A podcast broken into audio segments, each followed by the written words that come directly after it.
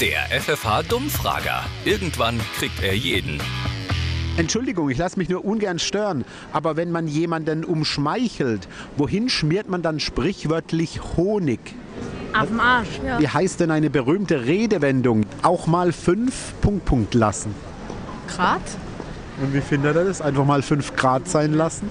Ja, schlecht. Ja, schlecht. Weil es kalt ist. Ja, das mag er nicht so. Nee, ich mag eher wärmeres Wetter halt.